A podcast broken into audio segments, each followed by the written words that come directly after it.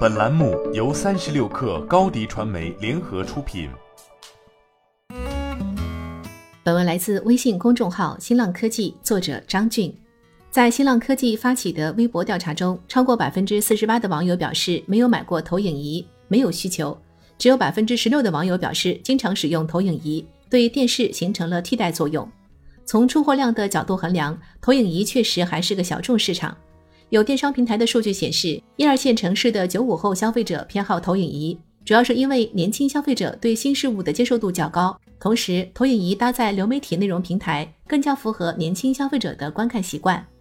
整体来看，投影仪在三四线城市的渗透率还比较低，需要进一步加深消费者的认知，并且通过线上渠道加线下门店的布局，进一步打开市场。而投影仪市场的壮大，在成本和价格上也有待优化。虽然从当前来看，投影仪还是个小众市场，但市场竞争却不可谓不激烈。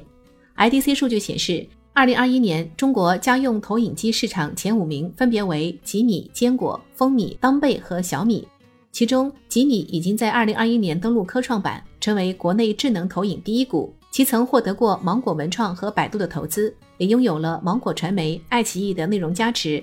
其财务数据显示，北京百度网讯科技有限公司持股百分之八点二八，位列第二大股东。坚果于二零一八年宣布获得阿里巴巴领投的六亿元 D 轮融资，今年三月，其宣布已完成规模达十亿元的 Pro IPO 轮融资，引入了新投资方 OPPO。当贝的背后有着苏宁和顺为资本的投资，风米则是光峰科技与小米联合成立的小米生态链企业，互联网企业、内容服务商、手机厂商等。都在这个年出货量仅数百万台的市场中激烈角逐。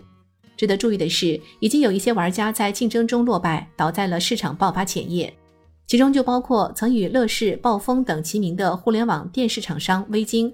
微鲸成立于二零一五年，由华人文化控股主导，阿里巴巴和腾讯参与投资。其起初主要以智能电视产品为主，主打内容补贴硬件的模式，但没多久便陷入困境。二零一八年，微晶进行重组，开始进军智能硬件领域，推出了智能投影产品。但新浪科技发现，从电视转向投影仪的微晶似乎再次陷入了困局。新浪科技在微晶官网看到，其电视和投影仪产品均处于无货状态，其京东自营旗舰店也无一款产品有货。